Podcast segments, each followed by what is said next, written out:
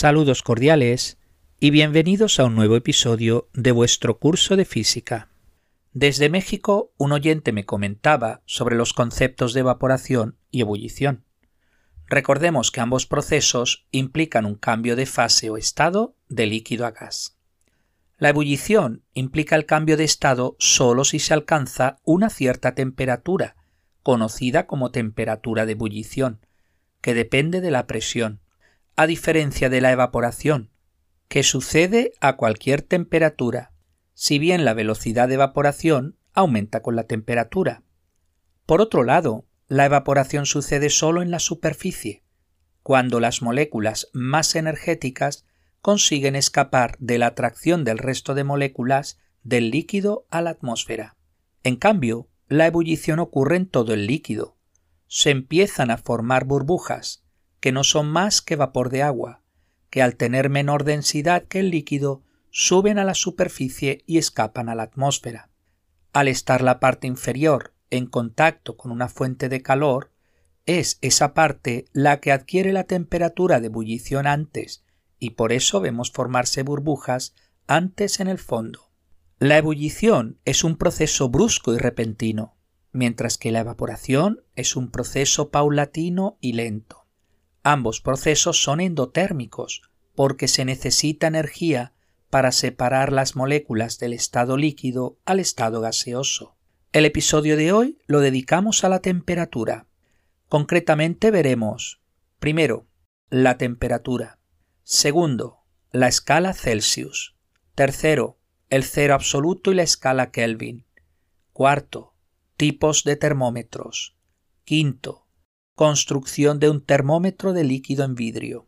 Sexto, propiedades del termómetro de líquido en vidrio.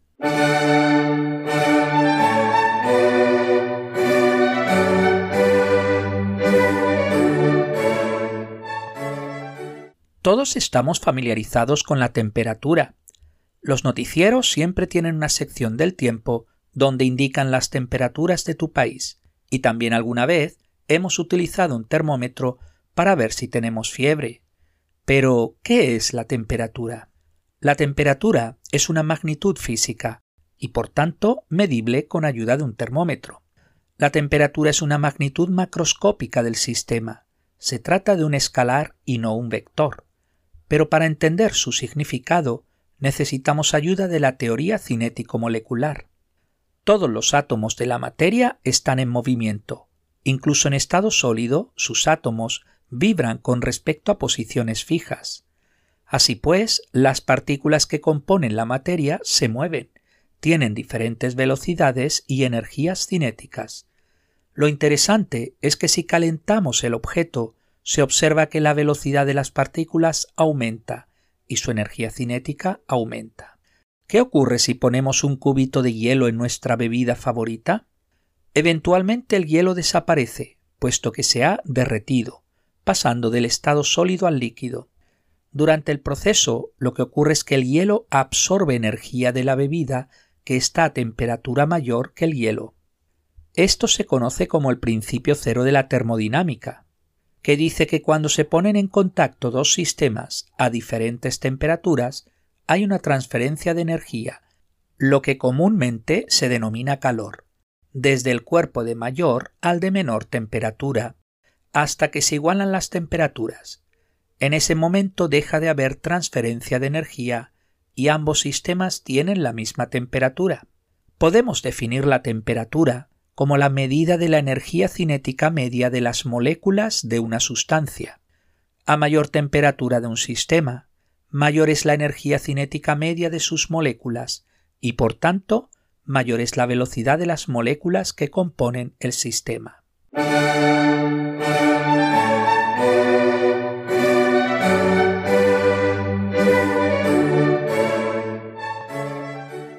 unidad de temperatura muy utilizada es el grado Celsius, cuyo símbolo es una C mayúscula y un cero de superíndice superior izquierdo, y que leemos como grado Celsius. Quizá los más mayores os suene el grado centígrado, pero esta escala dejó de utilizarse en 1948. En la escala Celsius, el agua hierve a 100 grados Celsius en condiciones estándar de presión, una atmósfera, y el hielo puro se funde a 0 grados Celsius. Dichas temperaturas se conocen como temperaturas de ebullición del agua y de fusión del hielo. Diferentes sustancias tienen diferentes puntos de ebullición y de fusión. Por ejemplo, el punto de ebullición del oxígeno es menos 183 grados Celsius. El punto de congelación del oro fundido es 1064 grados Celsius. El mercurio congela menos 39 grados Celsius y hierve a 357 grados Celsius. El alcohol congela menos 115 grados Celsius y hierve a 78 grados Celsius. Death Valley, en California, tiene el récord de la temperatura más cálida de Estados Unidos, alcanzando 134 grados Fahrenheit en 1913. Prospect Creek Camp, en Alaska, tiene el récord de la temperatura más fría de Estados Unidos, alcanzando menos 80 grados Fahrenheit en 1971. En 1953 se publicaba Fahrenheit 451, una novela distópica del escritor estadounidense Ray Bradbury. El título alude a la temperatura a la que arde el papel. En Estados Unidos utilizan grados Fahrenheit en lugar de grados Celsius. El símbolo de grados Fahrenheit es F mayúscula y un cero como superíndice a la izquierda y leemos grado Fahrenheit. Se puede convertir de una escala a otra. Para ello os propongo el siguiente ejercicio. Encontrar la fórmula de conversión entre grados Celsius y grados Fahrenheit sabiendo que 0 grados centígrados es igual a 32 grados Fahrenheit y 100 grados centígrados es igual a 212 grados Fahrenheit y que la ley de conversión es lineal. Pero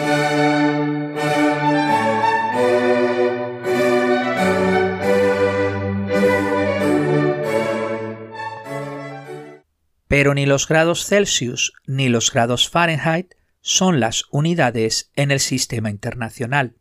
La unidad de temperatura en el sistema internacional es el Kelvin. Fijaros que el nombre ya no lleva asociado la palabra grado. El símbolo de Kelvin es una K mayúscula. El episodio anterior vimos cómo la ley de Charles y la ley de Gay-Lussac me permiten introducir el cero Kelvin igual a menos 273.15 grados Celsius. En el nivel de IGCSE es suficiente la aproximación 0 Kelvin igual menos 273 grados Celsius. Lo interesante de esa temperatura es que las moléculas no se mueven y por tanto su energía cinética de traslación es nula. Aunque las partículas no tienen movimiento de traslación, sí tienen movimientos de rotación y de vibración. Además, tienen energía potencial. Así, 0 Kelvin se corresponde con la mínima energía que puede tener un sistema. El cero absoluto es imposible de alcanzar, pero los científicos han logrado acercarse muchísimo. Por ejemplo, en 2003, el MIT logró enfriar gas de sodio a 450 pico Kelvin. Un pico Kelvin es la billonésima parte del Kelvin.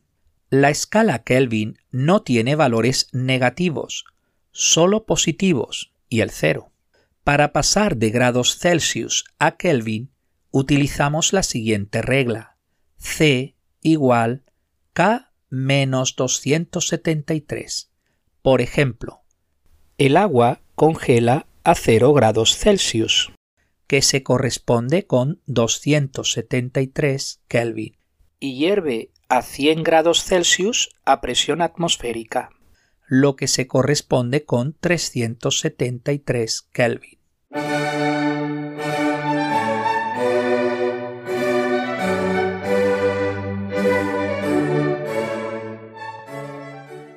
Eduardo y Marta realizan el siguiente experimento. Eduardo introduce una mano en un cubo de agua caliente, mientras María introduce una mano en un cubo de agua helada. A continuación, ambos introducen la mano en un gran recipiente de agua a temperatura ambiente. Eduardo dice que el agua está fría, mientras que Marta dice que el agua está caliente. De esta experiencia nos damos cuenta que el cuerpo humano no es precisamente un buen medidor de temperaturas. De hecho, en un mismo día, con una agradable temperatura, hay personas que pueden sentir más calor y otras más frío. Por eso, para medir temperaturas necesitamos de un instrumento conocido como termómetro. Pero, ¿cómo funcionan los termómetros? Todos los tipos de termómetro tienen algo en común utilizan una propiedad física que cambia con la temperatura. Estrictamente, el termómetro mide su propia temperatura, que obviamente es igual a la temperatura del cuerpo en contacto, puesto que se encuentran en equilibrio térmico. El termómetro más conocido es el de líquido en vidrio, que utiliza la propiedad de que el volumen del líquido se expande conforme aumenta la temperatura y puesto que la sección del tubo es fija, eso significa que la altura de la columna del líquido cambia con la temperatura. Otro tipo de termómetro es el termómetro termistor. Como su nombre indica, utiliza un termistor, que es un componente eléctrico cuya resistencia cambia con la temperatura. Los hay de dos tipos. NTC, Negative Temperature Coefficient, cuya resistencia disminuye conforme aumenta la temperatura. PTC, Positive Temperature Coefficient, cuya resistencia aumenta conforme aumenta la temperatura. Otro tipo de termómetro es el par termoeléctrico o termopar, el cual la diferencia de potencial cambia con la temperatura. Para ello, el termopar tiene en su interior dos cables, por ejemplo, uno de cobre y otro de constantán, y se unen entre ellos en dos extremos o juntas. La junta caliente se utiliza para medir la temperatura, mientras que la junta fría es la junta de referencia. Una diferencia de temperaturas entre ambas juntas produce una diferencia de potencial, que a su vez produce una pequeña corriente eléctrica. La pantalla está calibrada para expresar la temperatura.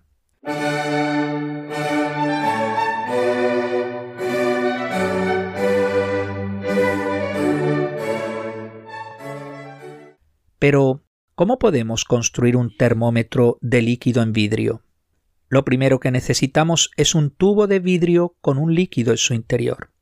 Los dos más comunes son de mercurio y de alcohol. Lo que necesitamos es calibrar el tubo, es decir, necesitamos de una escala de temperaturas. Para ello necesitamos dos puntos fijos, esto es, dos puntos de los cuales conocemos su temperatura el punto fijo inferior o punto de fusión del hielo, fijado a la temperatura a la cual el hielo puro se funde, pasando a estado líquido. Esa temperatura es de 0 grados Celsius. Para ello se introduce el tubo con el mercurio en un recipiente aislado con hielo puro a 0 grados Celsius.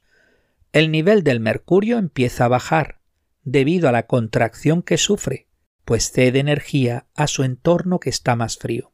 Cuando el mercurio alcanza la temperatura de su entorno, deja de bajar. En ese momento podemos marcar en el tubo la temperatura de 0 grados Celsius. El punto fijo superior, o punto de vaporización del agua, fijado a la temperatura a la cual el agua hierve, pasando a estado gaseoso. Esa temperatura es de 100 grados Celsius. Para ello se introduce el tubo con el mercurio en un recipiente con agua hirviendo a 100 grados Celsius. El nivel del mercurio empieza a subir debido a la expansión que sufre, pues absorbe energía de su entorno que está más caliente. Cuando el mercurio alcanza la temperatura de su entorno, deja de subir. En ese momento podemos marcar en el tubo la temperatura de 100 grados Celsius. Una vez tenemos los dos puntos fijos, necesitamos marcar el resto de divisiones, En este caso es sencillo porque se utiliza una escala lineal. Esto significa que dividimos la distancia entre los dos puntos fijos en 100 partes iguales. De esa manera, cada parte representa un aumento de un grado Celsius. Pero ojo, no todos los termómetros tienen escalas lineales. En ese caso la calibración requiere de más trabajo.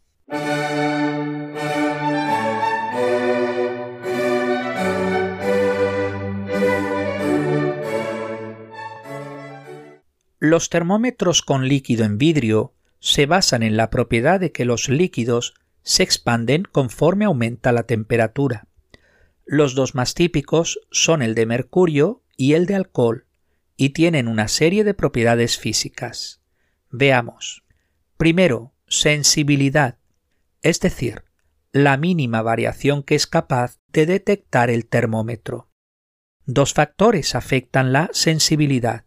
Por un lado, el coeficiente de expansión del líquido utilizado, es decir, cada líquido se expande de diferente manera ante la misma variación de temperatura. Y por otro lado, el grosor del tubo, pues si el tubo es muy ancho, tendrá poca sensibilidad, ya que subirá poco el líquido, mientras que si el tubo es muy estrecho, tendrá mucha sensibilidad, ya que subirá mucho el líquido. Así, un termómetro con mayor sensibilidad podrá detectar variaciones más pequeñas de temperatura. Por ejemplo, el termómetro clínico tiene una alta sensibilidad, ya que puede diferenciar 0.1 grados centígrados. Segundo, rango. Es la diferencia entre la máxima y la mínima temperatura que puede medir el termómetro. El mercurio congela menos 39 grados centígrados, mientras que el alcohol congela menos 115 grados centígrados. Así, para medir la temperatura en los lugares más fríos del planeta, no nos serviría el termómetro de mercurio, sino el de alcohol. En cambio, para temperaturas altas es mejor utilizar el de mercurio, ya que su punto de vaporización llega a más de 500 grados Celsius, dependiendo del tipo de alcohol utilizado, mientras que el mercurio hierve a 78 grados Celsius. Tercero, capacidad de respuesta. Mide la rapidez con la que el termómetro responde a un cambio de temperatura. La capacidad de respuesta depende del bulbo, es decir, la parte inferior del termómetro que contiene el mercurio o el alcohol. Cuanto mayor sea el bulbo, más tarda en responder el termómetro. Y también del grosor del vidrio que rodea el bulbo, puesto que cuanto más grueso, más tarda en responder el termómetro. Cuarto, linealidad, es decir, si la propiedad física cambia linealmente o no con la temperatura. En el caso del volumen, así es, el volumen cambia linealmente con la temperatura. Esto hace que las divisiones sean todas iguales. No obstante, un termómetro de mercurio y otro de alcohol solo coinciden sus temperaturas en los puntos fijos, 0 grados Celsius y 100 grados Celsius, ya que precisamente se utilizaron para su construcción pero cualquier punto intermedio depende de la expansión del líquido, y mercurio y alcohol tienen diferentes coeficientes de expansión. Si bien en la práctica las diferencias son muy pequeñas para el rango de 0 a 100 grados Celsius. A continuación, comparemos un termopar con un termómetro de líquido en un vidrio. El termopar, primero, es más robusto y por tanto más difícil de romper. Segundo, mide un rango mayor de temperaturas.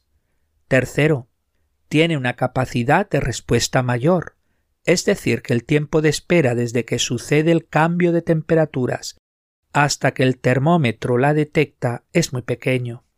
Y cuarto, se puede conectar a un circuito eléctrico o computadora, cosa que no permite el termómetro de líquido en vidrio.